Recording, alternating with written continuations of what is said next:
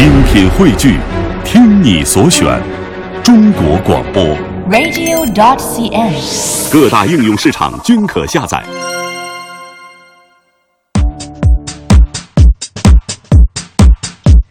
欢迎各位收听正在为您播出的《中华之声·乐游神州》。各位好，我是谭论。欢迎各位继续收听，我是嘉华。嗯，今天节目的开场话题呢，和大家聊聊关于电话恐惧症的事情哈。嗯，嘉华，你看现现如今的一个信息时代当中，电话好像成为大家最离不开的联络工具了。呃，对，我觉得这个恐惧啊，嗯呃，来自于很多方面。比如说，如果有一天手机忘带了，是哎呀，用北方的方言来说，那叫没着没落的，闹心死了。就像百爪挠心一样，这这什么事儿都干不了了。所以呢，嗯在网络上前段时间有个段子哈，嗯也是真事儿。一个女生跟自己的老公说：“我特别想化成你的电话。”嗯她老公说：“嗯嗯为什么呢？你时刻拿在手里，然后呢，不见的时候，哪怕是几秒钟，你都心急如焚。对你对我都不及半个电话。而且不停的抚摸啊，是这个不停的打开、浏所以览、关注。我宁愿做你的电话呀，不要做你的老婆啊。啊啊，这好，哎，呃，蔡依林最近好像有一首新歌，就叫做、呃电话女王还是什么，呃，整个节奏也很快，舞曲风，然后就看嗯，那个女生好像说我要变成你的电话之类的，有可能这个意思，有可能蔡依林也看了这条段子，还是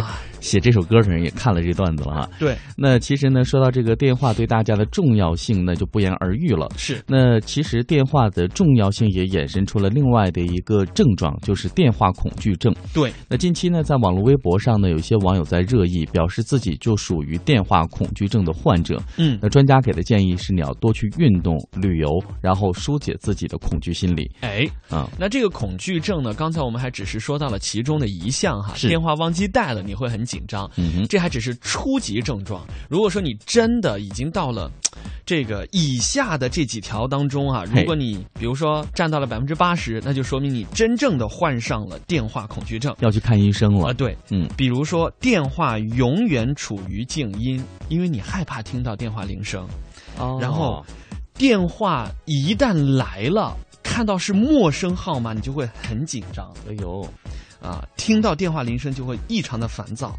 一打电话你也会非常的紧张焦虑，而且呢，这个电话接通之后你说不出话来，又害怕接电话，又害怕打电话，您是不是这样一种状况呢？要不要这么矛盾哈、你说又害怕接又害怕打的。那另外呢，还有一位网友叫空气君，他说嗯实不相瞒呢，我的这个电话恐惧症啊，呃，永远都是电话静音的，然后看到陌生号码打进来，我就很紧张，啊我总觉得好像是各种各样的骚扰广告电话。对，那就算调到静音，看到也很麻烦。我觉得已经成为一个心理的这种。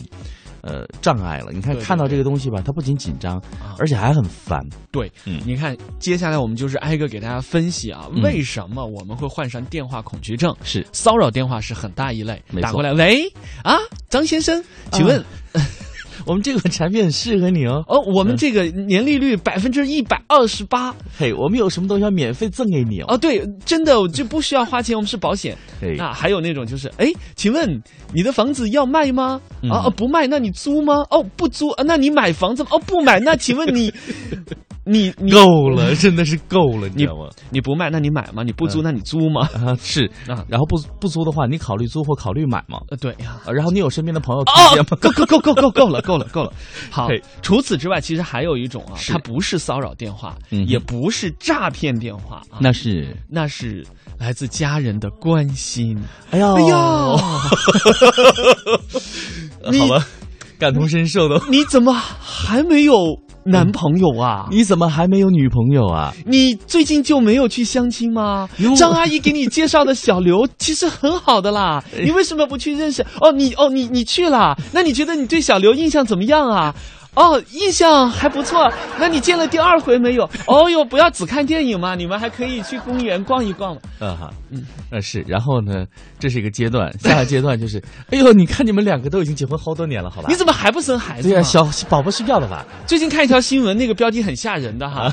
那你如果太太不主动的话啊，嗯，对，就这还是丈母娘说的，是太太不主动的话，你不会硬来的，赶紧抱孩子呀！接下来的一个阶段就是，宝宝已经送到幼儿园了，你们两个是不考虑把你们两个的个人作息时间调整一下，适当的双休日也回来看看爹妈呢？你知道这一系列，你你晓得吧？啊，就是很头疼，很头疼。所以呢，这样的一些电话也是让一些朋友头很大。例如这位三十岁的白领女士曹女士，嗯说家里电话让我去相亲，已经相到崩溃。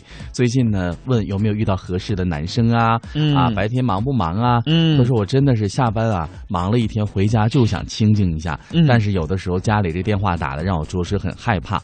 其实关于这个催结婚的电话呢，在去年春节的时候，我记得和大家有分享一个互动话题的内容，这是真事儿哈。嗯。好像是这个南方的一个女子，她在打工的这个期间呢，就到春节的时候嘛，嗯嗯。她就不想回家，因为家里催得太狠了，然后她就到医院对，没有，啊？她就住院，啊啊！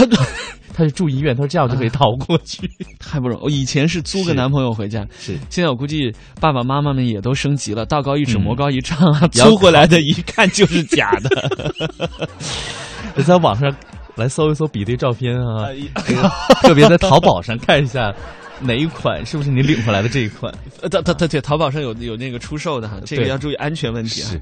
那除此之外呢嗯，还有一种情况，你看刚才是这个诈骗的、骚扰的、相亲的相亲的啊还有一种呢是领导的。哦，哎呀呃，这个嘉华同学啊。啊，这个最近的这个报告啊，啊要在十五号出哈、啊你看一下时间安排一下。这是第一次打电话，第二次打电话，哎，这个报告怎么还没有出啊？不是你这个这个这种领导已经算很好了，会有这种拿回去重做。你你这什么报告啊？你知不知道你这种水平还不如我们家五年级女儿写的作文？你有脑子了吗？你带脑子来上班了吗？啊？真的是这样。这就然后外企里头真的对，然后就会搞得有一部分朋友心情皱巴巴，这一个月甚至是这一段时间精神都恍惚。对一看这个电话就很紧张。这种电话，其实最近在台湾地区好像也有也有朋友开玩笑，有叫虎姑婆嘛，对不对虎？姑婆嘿，就是 我们最近有一位要卸任的这个是 部长哈嘿，他自己开玩笑自嘲了，所以我也也不算是我们给他戴戴大帽子哈嘿。还有一种就是看起来好像。也不是那么恶毒，对看起来还很阳光、很正向，但是也会给员工带来无限的压力。就是早晨一起床，你刚醒来，你的那个公司主管就已经给你发来了微信，发的是什么呢？人生要想成功，就得什么什么发疯向前冲，加油哦！今天要要给客户至少打二十个电话哦，要要找一百个潜在客户哦。，对，然后，你就 你就觉得啊，好吧，好吧，这这这你有没有见过那种那种理发店门口所有小妹一起跳那种跳舞，然后要唱歌，然后这个时候还要再喊一些口号，加油加油加油！然后 这个业绩上升上升上升，呃，有的时候真的这些也是压力，对对对，太吓人了，太吓人了。所以你看这些压力呢，真的都是大家自己来造成的。嗯那对于这样一些人为的压力，那我们如何来排解呢？专家称啊，电话恐惧症是一种慢性的心理应激障碍。哦那就是因为大家压力大啊，各种骚扰电话导致嗯出现这样问题。所以呢，专家说要摆脱电话恐惧症，首先啊，要帮助自己的是你自己哦。嗯就是自己调整好心态，啊然后查明这个原因到底是什么原因。比如说，是不是这阶段你的长官给你造成的困惑？对或者这阶段时间有一个什么样的一个营销电话哈？嗯那你不妨可以考虑一下换掉自己的手提电话的号码，这也是可以的。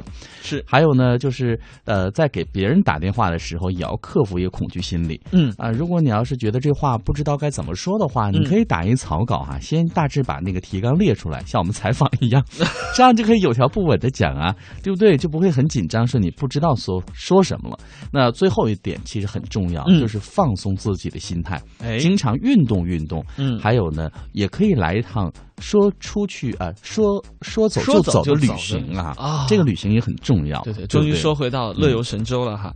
好了，乐游神州，大家可以互动来讨论一下这个话题，就是你有没有电话恐惧症呢？到底都是一些什么样的症状呢？是，各位可以通过以嗯下的方式和地址和我们取得联络，参与节目的互动哦。啊，来吧，热热闹闹的和大家说了嗯开场话题、互动话题哈。那接下来呢，预告一下乐游神州稍后为您呈现的精彩节目内容有哪些？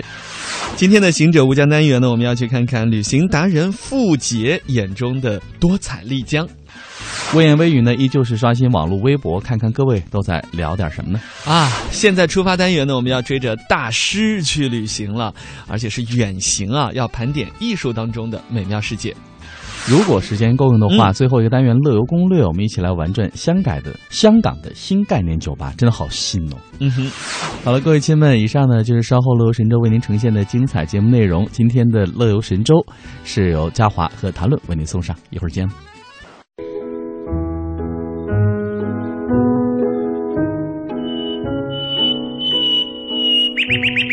因为其实我们知道云南整个就是一个四季如春的地方，嗯所以它应该从季节上来讲但丽江那个地方，它是离西藏的这个啊呃西藏省很近。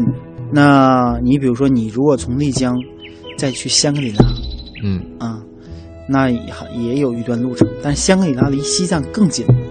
香格里拉也是一个特别漂亮的地方，呃如果去丽江可以顺便去看一看。香格里拉是世外桃源嘛，就是你如果去香格里拉，可能要走很多很多的路，但是，一旦到了，嗯豁然开朗。对，要骑着驴去。驴，嗯，当地人专门有这种交通工具，那是不通车的。嗯，所以你想，不通车的地方物资是很匮乏的，它原住的风风貌就比较好，所以叫世外桃源嘛。你要想去那个地方，必须要骑着驴去，这个形式感很强啊，可能要骑嘎噔嘎噔就到了。骑骑几个小时去，而且你走的不是平路，是山路，骑驴走的是山路啊，骑马，哦，有的骑马，有的骑驴。我那我能不能选择骑马？最早是骑驴的，哦，驴的可能耐性更适合爬这种山，对，现在也现在骑马的比较多，但也有骑驴去的。也不错。大家可能在都市会去马场骑一下马，但是骑驴的经历，骑驴是因为什么？是因为当地人他们用驴来驮东西。哦，对耐力会好一点。对，现在也有人用马来驮东西。现在的物资好，没有机也没有机场，嗯，也没有飞机场，然后也没有那种高速的公路直接说让我直达到这个地方。往往这样的地方才是保持的最好，原始风貌，对，所以世外桃源嘛，这个也值得大家到了云南之后这几个景点一起都看一看。刚才说了一个玉龙雪山，是玉龙雪山。好像也是去云南一个必须要去的一个景点。呃，你其实，在丽江古城或者是在丽江的这个束河，你会看到周围啊，现在方向感我不记得了，你的嗯前面是有雪山的，你是能看到雪山的。晒着太阳，远处是雪山，你你你，比如说我们现在在在城市里边，你会看到哦，前面有一座大山，绿油油的。嗯，但你看到前面也看到哦，前面有一座大山，但那个大山是白茫茫的，像冰山一样，那就是雪山。而且现在你身上穿的是短袖，哎，然后太阳在那边高高的晒着你很舒服，这种感觉哇，这种感觉，嗯我已经现在就想走了，啊，买张机票赶快去吧。非常值得一去。所以到了呃玉龙雪山的话，要一定要骑牦牛嘛，还有牦牛，牦牛。哇，这个也是一般人在其他地方很难找到的。很多人在玉龙，雪山为了骑牦牛啊、拍照啊，穿当地人的服装啊，嗯，这个非常厉害，呃感觉很不一样。嗯，只是感受那一种一种一种一种风景和当时的一种状态，这个也非常不错。嗯，但总体而言，对我来说，我那次大部分都是在那睡觉。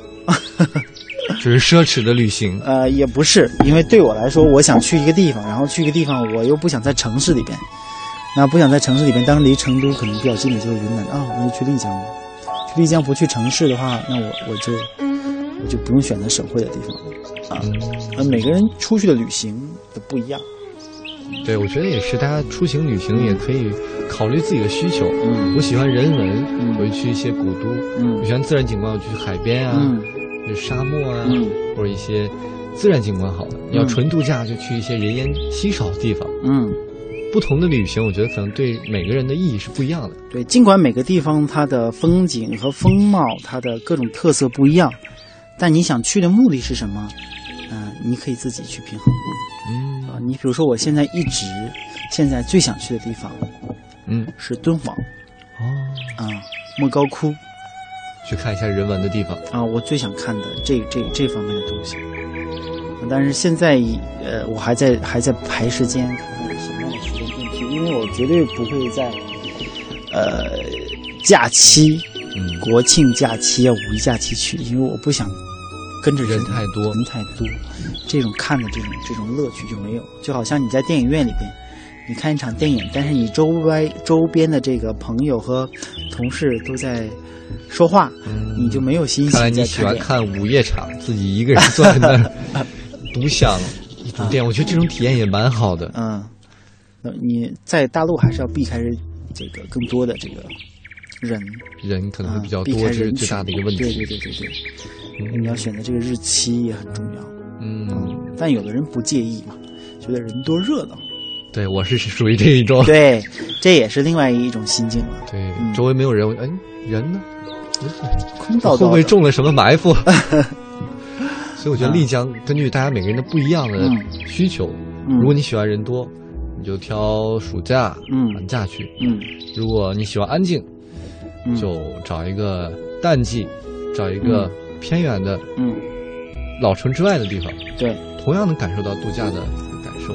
嗯，还有就是，嗯，你要更感受更清晰的，没感受过的，你想看一些鸡呀、啊鸭呀、啊马呀、牛啊，你就可以往它的郊区去走，啊，这其实乍一听你会觉得啊，这有什么好看？嗯。但是其实都市中的人已经离这些动越来越远越来越远了。啊，觉得我在城市中已经嗯。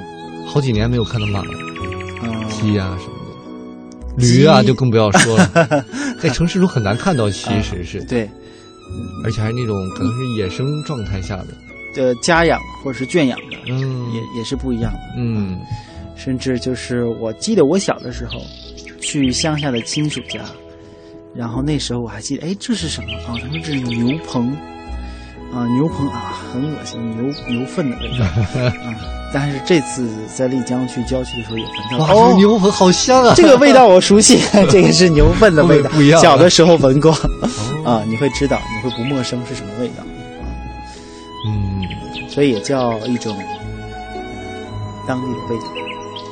所以丽江给你留下的味道是牛棚的味道。对你，比如说，当地到了那个晚饭的时间，家家都要做饭，嗯。做饭那边是呃，有的家庭是要烧火的，烧柴的，嗯，烧柴就会有那个炊烟从这个房上出来。那如果房整个这个地方没有特别大的风的话，就做饭的时候，整个这个地方都是呃有炊烟。啊又见炊烟，啊，这个燃烧的这个炊烟，你就能闻到烧柴的这个这个刺味儿啊，就知道家家都在做饭。多美好一个乡村景象啊。对，所以这个场景好像是在我们读书的课文里边会有能出现的。对，城市的人是永远不知道这个烟是什么概念，对实际是每家在做饭。而且其实嗯咱们大陆的这个北方的农村生活和南方是不一样的。嗯比如说刚才你的那个景色放在丽江，就会小河边、嗯溪水旁嗯有高岗上坡，嗯层层叠叠的每户人家。嗯，像我的记忆中，这种情景是一个大平原，东北大平原，对哎，草原。诗意会那么淡了那么一些，OK，不一样的风景。嗯，还有很多看到呃一些画家呀，嗯一些艺术家，他们特别的到那里面去体验生活。其实我刚才听你那么讲，我觉得也是丽江应该是一个很有艺术气息的地方。，啊就是体验生活，很多的文艺的文艺范儿都在那边很多。他们在那边或者是创造灵感，比如说有人想写一本书，或者要完成一段文字，啊，完成他一部创作，他可以去那边去，去去去创作，去激发他的灵感。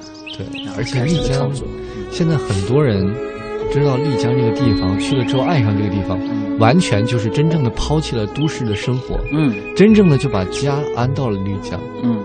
我觉得这是需要勇气的。啊，所以我们都市人还是都应该，呃，去一下这种呃乡村啊、古城啊、啊、这种园林式的这种地方，嗯，复古的，还是别有一番风味儿。不错。嗯，好，那么我们感谢李飞跟我们一起来分享他在丽江的这一段有意思的旅程。谢谢谢谢。谢谢，谢谢李飞。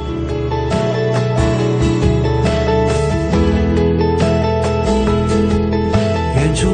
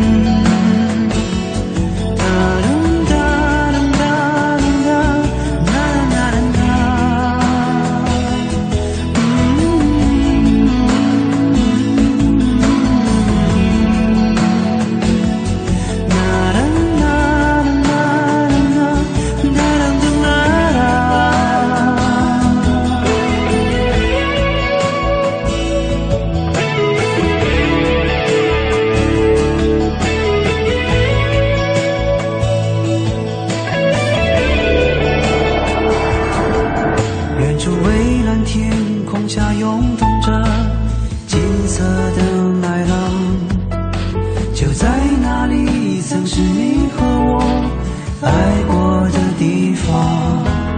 当微风带着收获的味道吹向我脸庞，想起你轻柔的话语，曾打湿我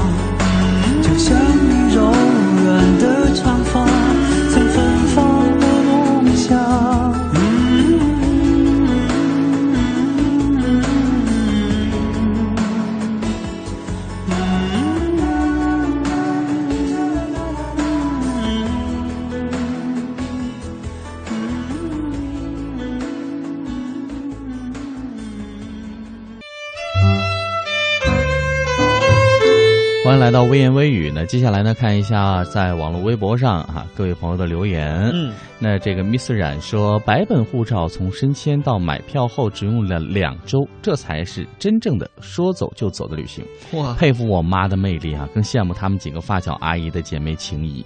虽然身在不同的国家，但也会为了一个约定而相遇到一起啊。妈，吃好玩好，一路平安。这怎么充满着羡慕还有嫉妒呢？还有恨呢。下面看到的是杨乃叔 Miss 杨，嗯，他这个看起来好像不需要两周的时间，马上就可以做到哈，还是这么写的。人们总说等我忙完这段时间就去旅行，可是他们读书、工作、结婚、生子，行走的愿望就像被封进袋子里，始终见不了光。他们在梦里喃喃自语，要干一票大的。去南非挖黄金，去索马里打海盗，去北极抱大熊。醒来摁掉闹钟，却当什么也没有发生过。而我，只是不想仅仅沉浸在梦里而已。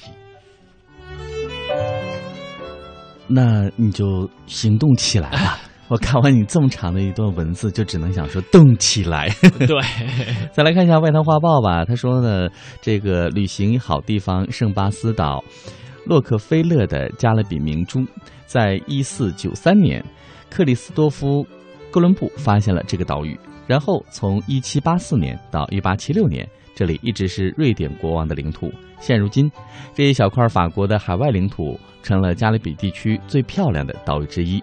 所以大家如果选择旅行的话，也可以到这里去走一走。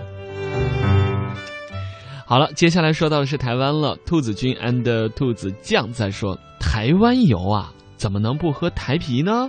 推荐芒果味的，嗯，梅子味的就算了。嗯，那不一定哦，有人说不定就喜欢那个梅子味。哎，对对对，艾特台湾自由行说，在台湾吃海鲜、赏夜景，或是看《康熙来了》，似乎都很适合来搭配台啤哈。嗯。而且呢，还有金牌台啤、经典台啤、十八天生啤、在地鲜酿水果台啤和果微醺。嗯，还有这个小麦啤酒等一系列的选择，口味非常多，还有葡萄、柳橙、芒果、凤梨都是人气款的。他也没有提到梅子款，啊难道你对梅子款也有意见？不管呃梅子款到底怎样啊，只有试过之后你才知道喽。嗯，好了，各位，那说到这儿呢，咱们看一下论坛吧。今天论坛和大家互动的话题是你有电话恐惧症吗？你对是什么症状啊？嗯，然后随便看看留言说，我在家时我电话一响就会觉得麻烦来了啊啊，要不要这样？您是警察？啊，嗨嗨嗨嗨电话一响，马上就有工作啊，麻烦就来了。嗯，好，我们再来看看下一位哈，这个风之痕在说呢，咱平时是把手机关机的。朋友都知道我的习惯，因为我不想平静的生活被打搅。通常是开手机之后看到来电，补手啊，嗯，什么意思？关机后的来电哦，会有信息通知，就是说，打开手机以后是看到刚才关机的时候有谁找过我，就是然后我才会回电提示嘛。哦，就是变成了一个八十年代的那种寻呼机呗。哎，这电话功能退化了，对，但是我身边真的有一位朋友是完全不用手机的，现在还不用。现在也不用。我想知道这位朋友多大年纪？嗯，有四十多岁了，是一个音乐教育家。就你要找他，你就真的只能上他们家阳台底下去喊张老师。哇，那那那就是他的这个通讯主要就靠固定电话是吗？对对对对对对对，哦，这很有个性哎，他他有自己的生活，对，他不需要这个东西来打扰我不。需要。他每天早上自己去练声、去运动，然后按照呃正常的规律去上课。好棒。对，嗯。那我们再来看一下下面的留言的朋友，嘉靖说说志强访问提到记忆中的东北大平原，指的是松嫩平原、三江平原、辽河平原，应该跟志强所住的东三省当中的某个省份有关系吧？哈，啊韩龙可以透露一下吗？这个 你还得找他，这处方是他开的。这个嘉靖真的是地理学的非常好，成绩不错哈。嗯嗯，然后呢，我们再来看一下在论坛上的留言。嘉靖说：“他说嗯华哥口中说的辽，口中长得像弃妇的龙太后虎姑婆，虎姑婆吗？你说是那位吗？这 李敖李敖说过这话是吗？是，其实最近人家自己在呃自嘲了，对呀、这个我觉得挺好的，嗯还是回到安静的书桌吧。没错。好了，各位呢，接下来听首歌休息一下，《漂洋过海来看你》送给各位，稍后回来哦。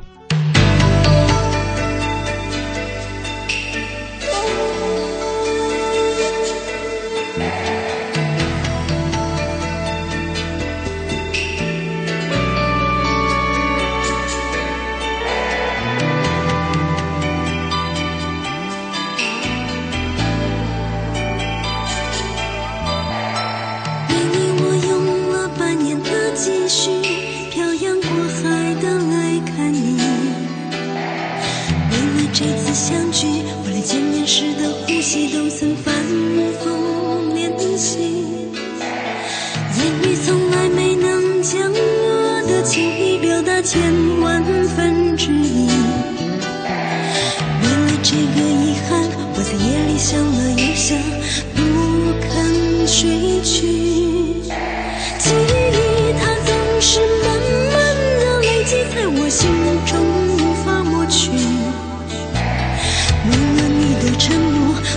绝望的时候都忍着不哭泣。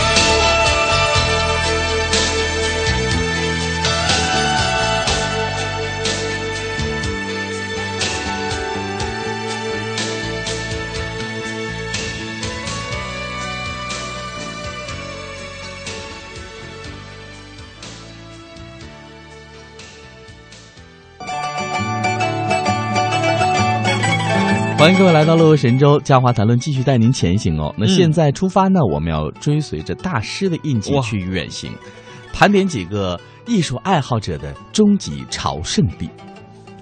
那，说到这个大师的话呢，嗯莫奈啊，应该是很多人心目当中绝对的大师，无法超越的哈。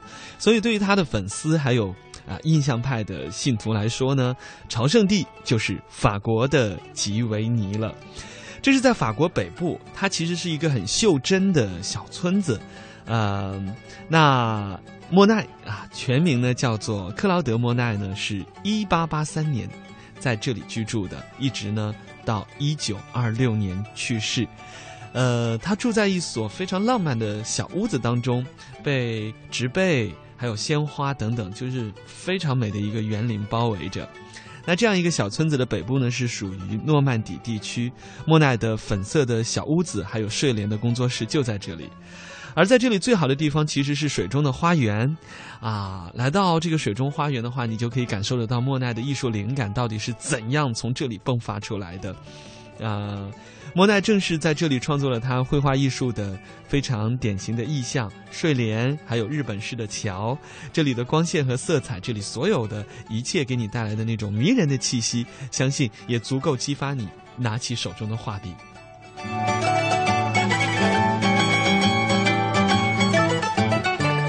第二位呢，我们要追随的是梵高了。朝圣地是法国的阿尔勒。如果阿尔勒的曲折街道和罗马遗迹的多彩房屋能够唤起你似曾相识的感觉，那就是因为这里曾经是居民文森特·梵高用画笔将它们定格的结果。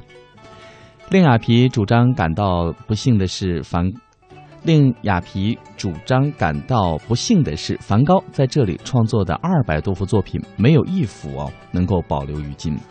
尽管如此，小镇还是让梵高成为了众多人聚焦的中心。从重建的梵高卧室，到给他缝合耳朵一员的这个旧址展览，都有大量梵高以及梵高的作品供你凭吊。那千万不要错过梵高之路，这是一条徒步观光的路线。正是这条路上，画家曾经支起了画架，画出了罗纳河上的星空这样的作品哦。嗯，那说到跟随大势去远行，刚才提到的是两位非常著名的世界级的艺术家，而接下来说到的其实是一是一条地铁。啊，众多的艺术家在这条地铁当中呢，创造了让你炫目的艺术作品，是莫斯科地铁啊，朝圣地当然就是俄罗斯了。每天呢，有九百万人乘坐这一条流动的艺术盛宴。嗯，在这里呢，可以说啊，是最方便、最便捷，也是非常便宜的畅游莫斯科的这样一个交通工具。但是呢，车站的艺术设计让这样一个简单的交通工具在全世界都享有盛名。呃，有关于历史的、战争的，还有苏联人民的幸福生活的等等，有很多很多的题材和内容。而且呢，每一个这个车站都有着很多精彩的设计，包括啊、不一样的主题，比如说有引人注目的马赛克镶嵌的作品，有大理石的石雕，还有军人的英雄的雕像等等。哇，你会觉得这真的不是在坐地铁啊，只是一张地铁票价，但是却感受到了博物馆一样的超级的享受。有赚到哦。嗯。接下来追随高迪，朝圣地西班牙巴塞罗那。巴塞罗那从19世纪的晚期开始，在艺术、建筑和造型方面崛起，而古怪的天才安东尼·高迪曾经涉足这三大领域。建筑师兼艺术家高迪和他现代主义同仁在一起，为这个城市留下了不可磨灭的印记。在这里，你必看的作品包括想象力丰富的巴特洛之家，还有轮廓如波浪曲折的米拉公寓，以及欢乐而异想天开的古埃尔公园。高迪在这里转向了园林设计。不过，神圣家族大教堂才是让他家喻户晓的作品。这个充满灵气的未完成的大教堂，通向苍穹，令你叹为观止。接下来啊，我们要去到的是英格兰的布里斯托。呃，我们要提到的这一位艺术家呢是班克斯。嗯，有很多人呢会将班克斯和米开朗基罗啊相提并论，但是也会有人说，怎么可能？他们怎么可以相提并论呢？不过为什么不可以呢？布里斯托带你走进这一位啊金铜版画，而且呢搞颠覆性艺术和身怀绝技的人。他是一位四处游击涂鸦的艺术家班克斯。呃，班克斯的身世呢是被严格保守的秘密。据说呢，他一九七四年出生于布里托斯附近，他的作品呢至今依然是这个地方最大的特色。你可以去找到他那臭名昭著的版画《三角恋》。画里头有愤怒的丈夫，有出轨的妻子，还有吊在窗外的裸男，啊，展示在公园路的尽头。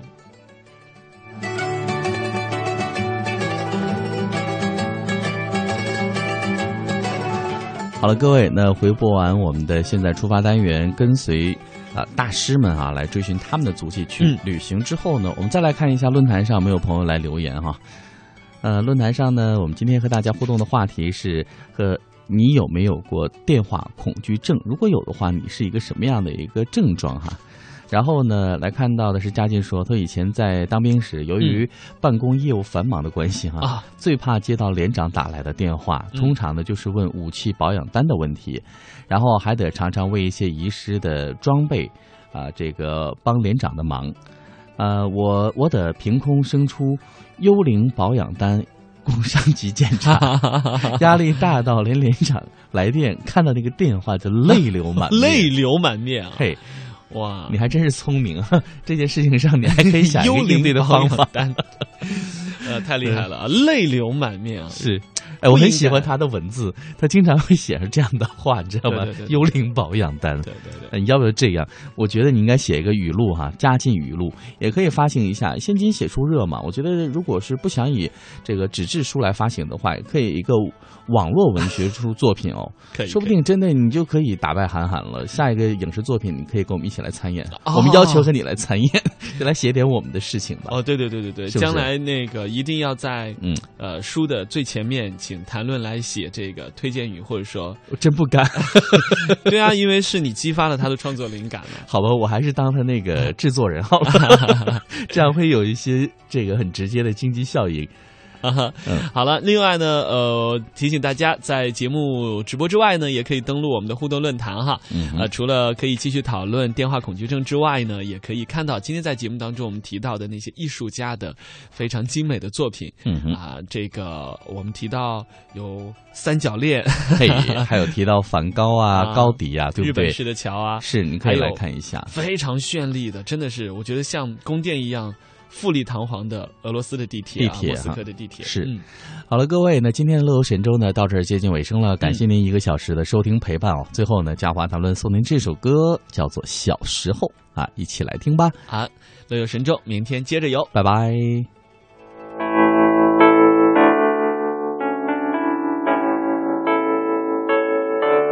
小时候，我一直有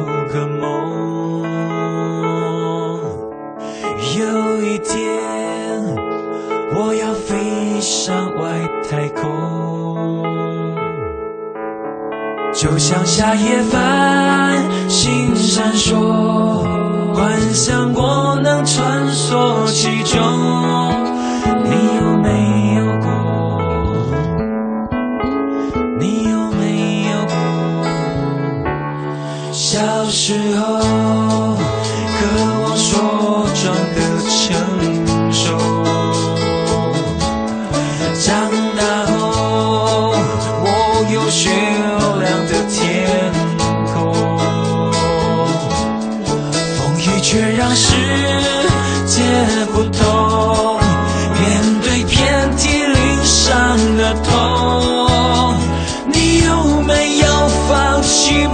样的冲